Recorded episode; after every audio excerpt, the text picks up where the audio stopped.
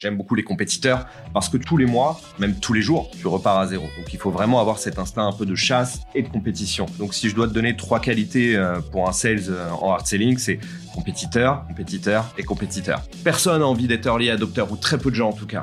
Donc à ce moment-là, tu es un peu obligé de mettre le pied dans la porte. Le hard selling a un vrai intérêt à ce moment-là. En fait, je dirais que tout le monde aurait à gagner à faire du hard selling parce que le business irait plus vite pour tout le monde et un rendez-vous, une vente on doit pouvoir rencontrer une personne qui ne nous connaît pas et avoir vendu une heure après. Pas de préjugés, va toujours au bout de ce que tu fais, va toujours au bout de ta démo, et à partir du moment où tu as une personne en face de toi qui te marque un intérêt, ça peut signer au bout.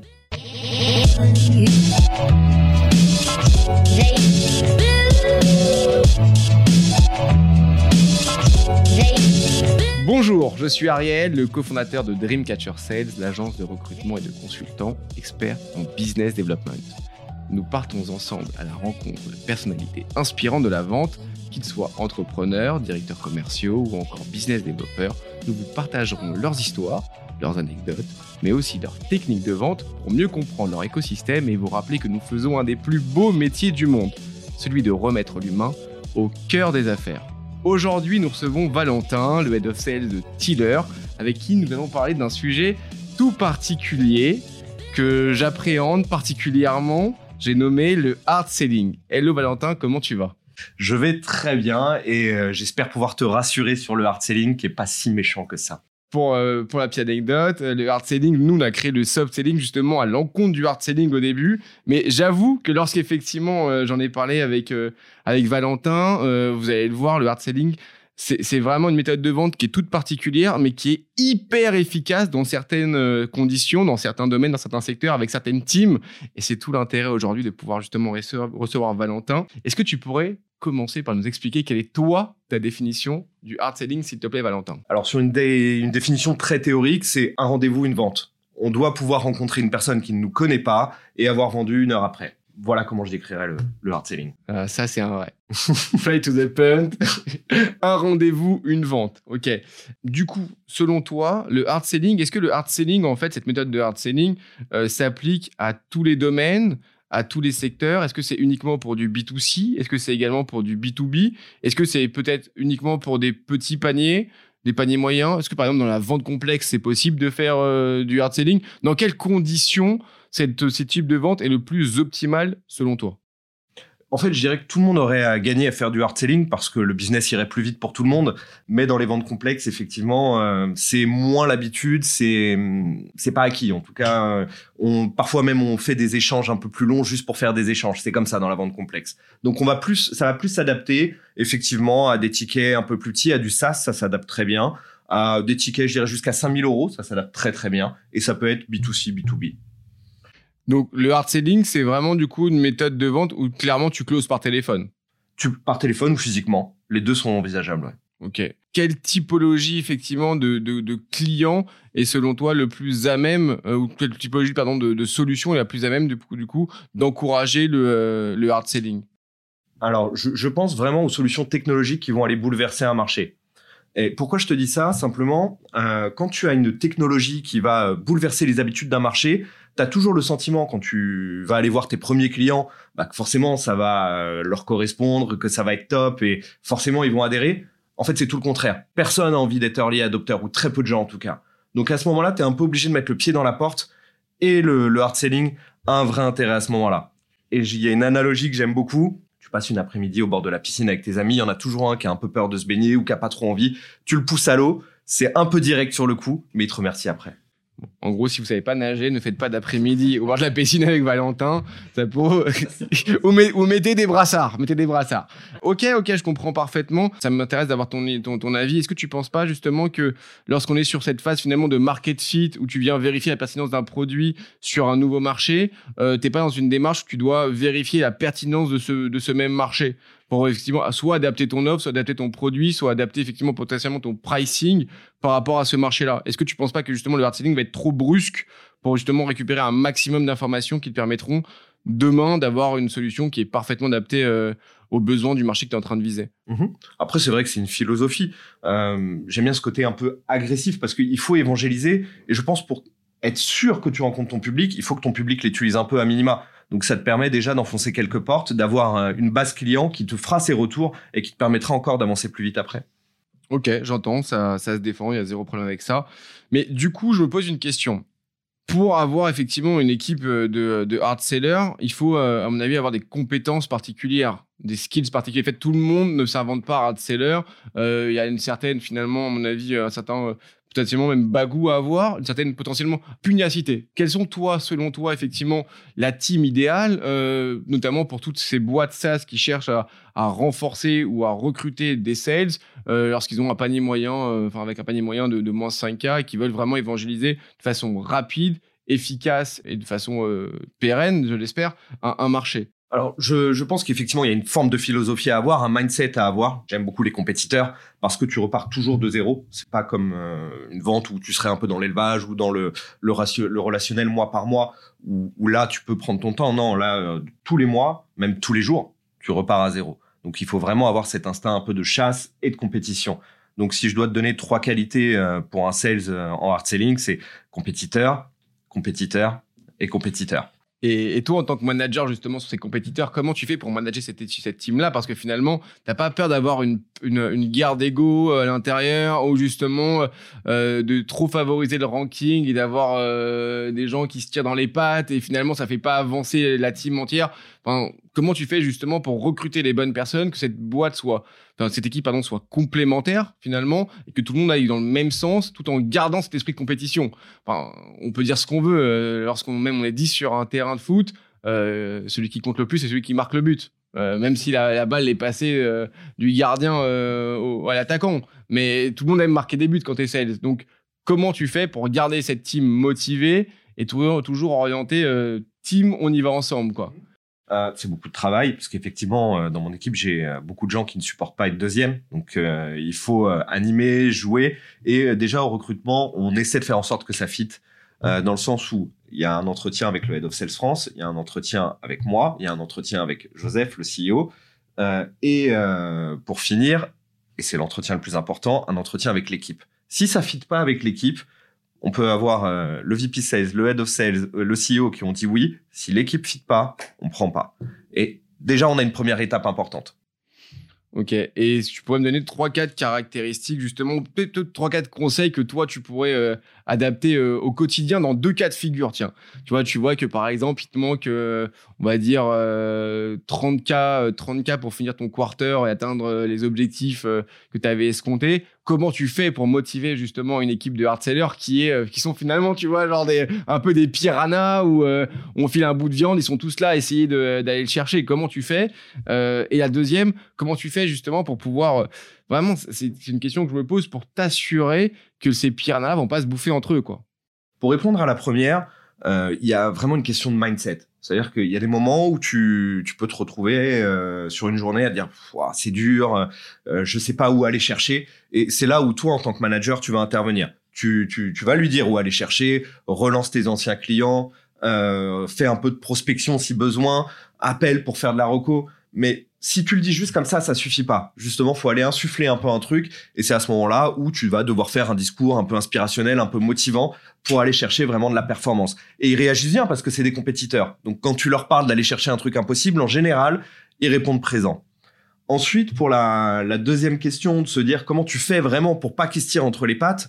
Alors déjà, il y avait euh, cette étape de recrutement qui, à mon avis, est clé. Euh, et euh, la, seconde, c'est dans ton jeu, mets des choses qui, euh, bah, qui leur permettent de jouer ensemble. Typiquement, euh, chez Tiller, on a un système de badge qui fait euh, ta seniorité chez Tiller. À chaque fois que tu mènes une action, par exemple, ta première vente va te ramener un nombre de points, va te faire ce cumul de points va te faire passer des grades, et ces grades, un moment ou un autre, t'amènent à senior qui permet d'augmenter ton fixe. Dans ces badges à obtenir, on a des badges qui sont coopératifs. Par exemple, on a le Brother in Arms où tu vas signer un client pour un de tes euh, collègues qui n'était pas disponible à ce moment-là. Donc on apporte cette euh, générosité entre eux finalement par le jeu et ça devient très très naturel par la suite. Il y a quoi à gagner quand tu signes un deal euh, à la place de ton pote? Juste ton badge et rien d'autre. Tu, tu donnes tu donnes la com à ton. C'est dur pour eux, mais mais ça revient toujours, ça tourne. C'est comme si le deuxième filait finalement euh, sa médaille au premier, quoi. C'est l'inverse même. Ouais. Et toi, euh, du coup, pour euh, pour dynamiser tout ça, tu dois toujours, à mon avis, montrer l'exemple. c'est le plus important. Lead by example. Si tu demandes quelque chose à quelqu'un, tu dois être capable de le faire. D'accord, donc je suppose que tu es le premier à, à, prendre le téléphone et aller les gars, on y va quoi. Alors ça fait très longtemps que moi malheureusement je ne le fais plus, mais j'ai euh, mon head of sales qui le fait très bien, euh, Simon Proust, euh, qui est head of sales France de Tiller. Mettons il y a zéro problème, Valentin. Ah bah si je dois le reprendre, je le reprends. Je suis sûr que c'est un kiff pour toi. En J'adore ça. Bah, j'ai eu la chance de le faire pendant le confinement où on était moins nombreux du coup et ça fait plaisir. On a le même plaisir, ça, j'adore, c'est pareil. Donc lead by example, c'est effectivement une base. et au niveau justement un peu des, des, KPI de suivi, c'est quoi aujourd'hui tes KPI de suivi sur une team justement de hard sellers alors surtout aujourd'hui pour nous, je pense qu'un des plus importants c'est le close rate. Et pourquoi je dis pour nous? Chez Tiller, on ne fait plus de prospection, on traite des leads entrants. On a euh, une équipe euh, inbound qui euh, nous apporte énormément de leads. Et donc l'enjeu aujourd'hui, c'est vu ce qu'on a dépensé pour les acquérir ces leads, c'est de ne, bah, ne pas d'en rater aucun. Donc évidemment le, le KPI le plus important est le close rate. Est-ce que je fournis pas trop de leads à une personne qui ne fait pas de retour dessus ou est-ce qu'on est on est cohérent? Est-ce que c'est indispensable d'avoir une, équipe market hyper euh, forte lorsque tu as une, euh, une team d'art sellers hyper forte? Est-ce que c'est ça doit monter ensemble? C'est alors après coup, je dirais que oui. C'est-à-dire qu'on n'a pas commencé comme ça chez Tiller. On a fait de la prospection à froid. On est euh, on est allé démarcher les pages jaunes un peu comme des brutes, fait du porte à porte. C'était très bien et ça nous a beaucoup apporté. on est monté à une équipe de pratiquement plus de 50 sales à un moment et euh, on avait deux jours de prospection dédiés. On s'est rendu compte qu'on avait notre équipe de 50, euh, des secteurs bien définis, bien géolocalisés, avec euh, tout le monde qui tape son secteur, qui appelle et qui prospecte à mort. Et au final, tu te rends compte que déjà tu perds deux jours de prospection. C'est 20% de closing en moins par semaine. Ensuite, tu te rends compte que tout le monde n'a pas le même close rate. Donc, il y a des secteurs qui sont mieux adressés que d'autres on a pris ces, 50 euh, sales, on a beaucoup réduit, on a gardé les meilleurs avec du close rate, on a développé cette équipe marketing, enfin je dis c'est euh, Rémi Sablon qui fait ça chez nous et qui le fait très bien, et qui a euh, bah, créé une machine de guerre pour nous apporter des leads. On fournit ces leads à des gens qui ont un très bon close rate, des gens récupèrent deux jours par semaine où ils ne font que closer, et avec une équipe de 14 personnes sur les trois pays, on a fait mieux qu'avec les 50 à l'époque. On a généré plus de nouveaux clients. Donc la qualité de quantité en fait. Exactement. Ok, parfait. D'ailleurs, si tu es toujours sur le close rate, euh, avec euh, justement euh, des salaires évolutifs en fonction des badges, mhm. tu dois avoir un, turnover qui doit être moyen. Comment tu fais pour garder, encore une fois, cette motivation auprès de, ta team si tu vois, ils commencent à effectivement à, s'impliquer les uns les autres, et c'est des teams qui sont en tiller, on sait, c'est des, teams qui sont assez jeunes à la base, et c'est une super école de vente tiller, et ça, on, peut pas le nier, c'est une évidence, mais euh, on sait que ça utilise des liens très rapidement. C'est les lois du marché. Euh, comment tu fais justement pour garder ce niveau de motivation en permanence? Parce que finalement, euh, ça peut les inciter à ne pas créer de liens, à éviter. Donc du coup, si je crée moins de liens, je fais moins de, de brother in-house et j'aide moins mes potes, ou j'aide que certains potes. Et donc du coup, ça fait des, des, disparités entre les autres. Ça peut faire même des groupes. Et, finalement, ça fait pas une équipe soudée. Comment toi tu fais pour pouvoir justement euh, euh, pallier à euh, ce risque du turnover? Je pense qu'il faut déjà ne, pas en avoir peur. Ça arrive. D'ailleurs, c'est des discussions qui sont très ouvertes chez nous. Je leur dis tout le temps, un jour ou l'autre, vous serez amené à faire autre chose, et ça me va bien. À partir du moment où ce que vous allez prendre derrière est mieux, euh, souvent un poste à responsabilité. Enfin là, ça me fait plaisir quand euh, j'ai des anciens qui partent pour être head of sales, bah euh, je leur dis bravo ou qui partent pour être entrepreneur, je leur dis bravo aussi. Juste pour partir pour faire sales ailleurs, je suis moins content, mais ça c'est encore un autre débat. Mais oui, ils vont être chassés souvent de toute façon, donc il, faut le savoir. On a un, turnover qui est souvent au bout d'un an et demi, deux ans. Après, j'ai des gens qui sont restés avec moi 3, 4, 5, 6 ans. Ça dépend aussi euh, s'ils ont pu évoluer en interne ou, euh, et quand je dis évoluer, ça peut être en sales ou sur d'autres euh, secteurs dans la boîte. J'en ai qui sont partis au marketing, d'autres en CSM. Enfin, ils ont pu évoluer en interne sur d'autres postes. Donc, ça va beaucoup dépendre de son évolution, de ses envies. Et chez Tiller, il y a aussi ce truc où on se protège pas beaucoup. On nous l'a souvent reproché. Euh, une phrase qui est très classique dans le management un manager est pas là pour être aimé. Euh, je suis pas tout à fait d'accord avec ça. Donc il y a un peu d'affect effectivement dans nos relations euh, qui joue beaucoup. On passe du temps ensemble, on boit des coups ensemble, on, on s'apprécie un peu tous les uns les autres. Euh, et c'est vrai que ouais, cette phrase de le manager n'est pas là pour être aimé, je trouve que c'est juste peut-être un peu de lâcheté, puisqu'on sait que ça va devenir plus dur le jour où il faudra se séparer. À partir du moment où tu le sais, est-ce que c'est grave? Non, ce sera juste plus dur. Je suis d'accord, je suis 100% d'accord avec toi. Et chez nous, c'est exactement pareil. C'est qu'il faut savoir différencier effectivement le pro du perso.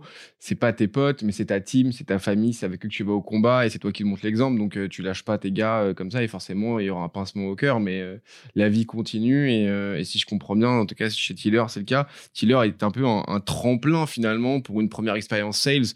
et donc, du coup, vous ouvrez les portes et vous formez justement ces sales-là à, à leur, pour leur avenir. Et vous leur permettez justement de pouvoir demain euh, potentiellement passer head of sales, entreprendre pour ceux qui le souhaitent. Et pour les moins bons, selon toi, faire sales. sales ailleurs, je, suis déçu. Je vous le dis là, si vous m'écoutez, je serais déçu.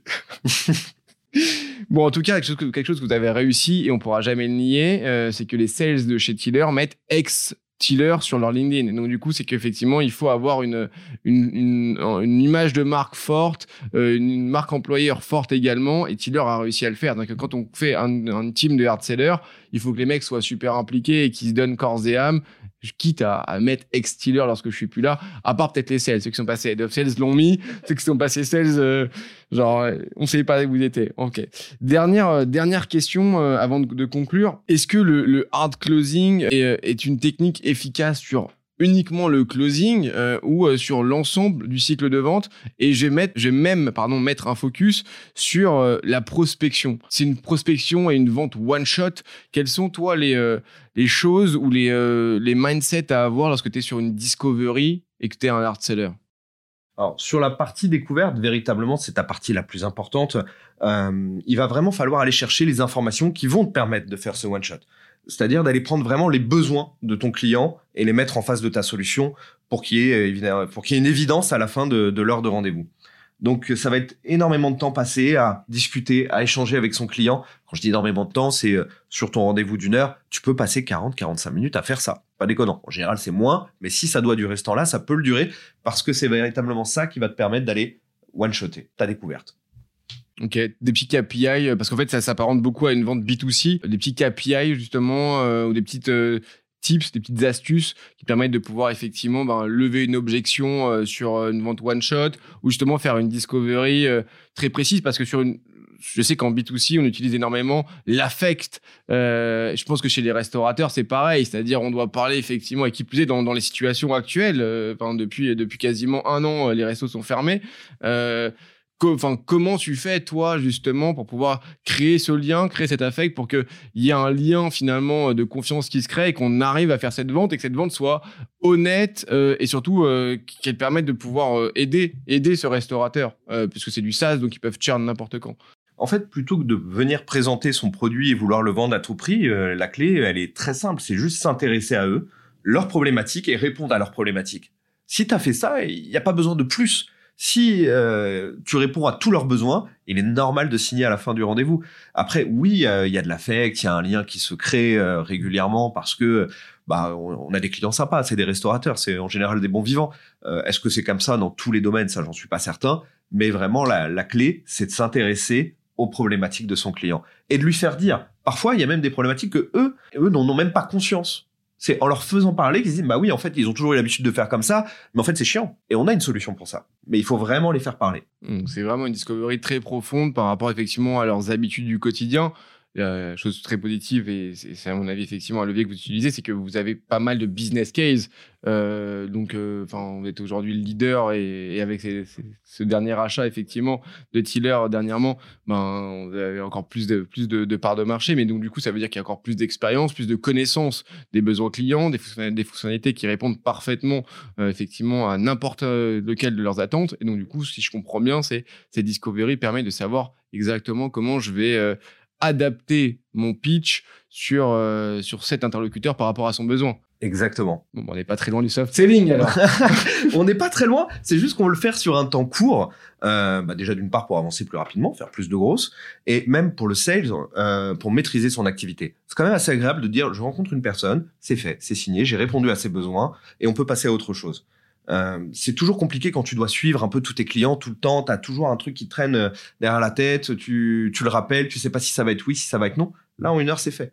Est-ce qu'on peut dire, Valentin, que genre le hard selling, c'est euh, le mindset d'un sales qui fait du soft selling sur une vente one shot? Ça me va bien parce que véritablement, si jamais tu étais amené à écouter un de nos rendez-vous, c'est soft. Il n'y a pas d'agressivité, il y a, enfin, c'est très cool. Ça se fait très naturellement à la fin. Cool, j'adore conclure là-dessus. Est-ce que tu pourrais nous raconter une anecdote, Valentin, sur euh, une technique de sales qui t'a marqué ou euh, une méthode de vente euh, qui toi t'a permis de pouvoir justement remettre en question tes performances ou remettre en question ton process? Je sais pas si ça a tout remis en question. En tout cas, ça l'a hum, beaucoup conforté. J'ai un de mes commerciaux qui était en rendez-vous et qui me dit viens sur le call Valentin s'il te plaît je, sais pas quoi faire je prends le call euh, effectivement les gens ne parlaient absolument pas français. C'était des japonais qui parlaient uniquement japonais. Donc c'était très spécial. C'est à dire que lui euh, faisait sa démo et il lui répondait en japonais. Donc il y avait absolument aucun échange. Donc là le côté découverte euh, hyper compliqué à, à, mettre en place. Euh, bah, je lui dis bah écoute continue. Va au bout, tu verras bien ce que ça donne. Et je fais la démo. Et bah, effectivement, il y a incompréhension totale de langage, mais il continue, il va jusqu'au bout. Et à la fin, il lui envoie le contrat, la personne signe. Donc on sait incapable de dire ce que la personne a vraiment entendu, pourquoi elle a signé. En tout cas, nous, on a continué. Je pense que eux devaient parler euh, français. Enfin, j'imagine comprendre en tout cas, mais pas le parler. Euh, mais ça prouve une chose, c'est que pas d'a priori, pas de préjugés. Va toujours au bout de ce que tu fais, va toujours au bout de ta démo. Et à partir du moment où tu as une personne en face de toi qui te marque un intérêt, ça peut signer au bout. Et ça, je pense que c'est un, très bel exemple, en tout cas pour toute l'équipe sales, de se dire que il n'y a rien d'infaisable, rien d'impossible. S'il y a un rendez-vous, il peut y avoir une vente à la fin. Sky is not the limit. Exactement. Un bon sales en trois mots, tu as dit tout à l'heure, compétitif. compétitif. Et compétitif. Et compétitif. Est-ce que tu pourrais du coup, euh, je sais que ça va être un, énorme exercice pour toi, tu m'as dit tout à l'heure, l'exercice peut-être le plus compliqué euh, de tout ce podcast-là. Euh, est-ce que tu pourrais nominer un, deux, maximum trois sales personnes en fait qui toi t'ont marqué et que tu aimerais bien ben, écouter demain sur le podcast We Are Sales Et pourquoi? Alors ça a été euh, effectivement, c'est la question difficile. J'en ai vu passer 200 chez Tiller et ils m'ont tous marqué d'une manière ou d'une autre. Donc si je devais être honnête, je pourrais citer les 200.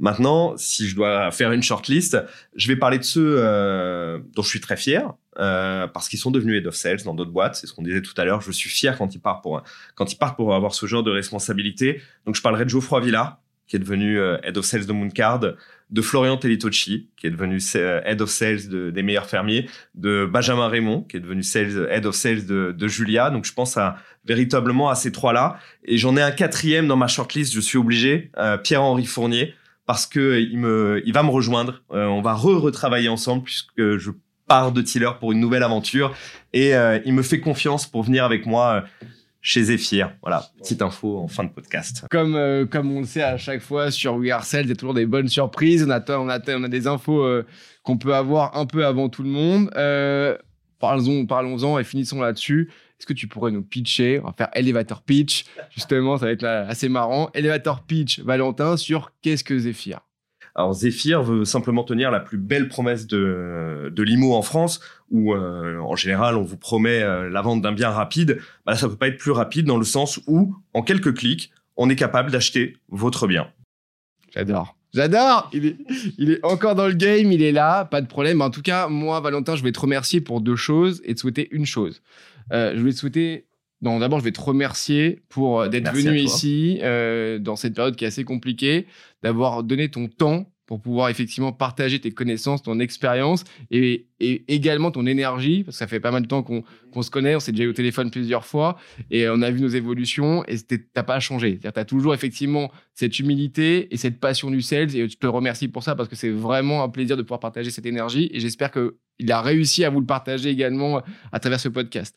Et je voulais également te souhaiter tout le meilleur pour Zephyr, pour cette nouvelle expérience. Et je suis persuadé qu'avec effectivement ton talent, ton énergie, tu vas réussir à justement évangéliser et faire changer les, euh, les méthodes de consommation dans, une, dans un nouveau secteur. Tu t'attaquais à la restauration, maintenant c'est l'immobilier. Exactement. Alors, euh, tu es un évangélisateur. on, va, on va tenter en tout cas.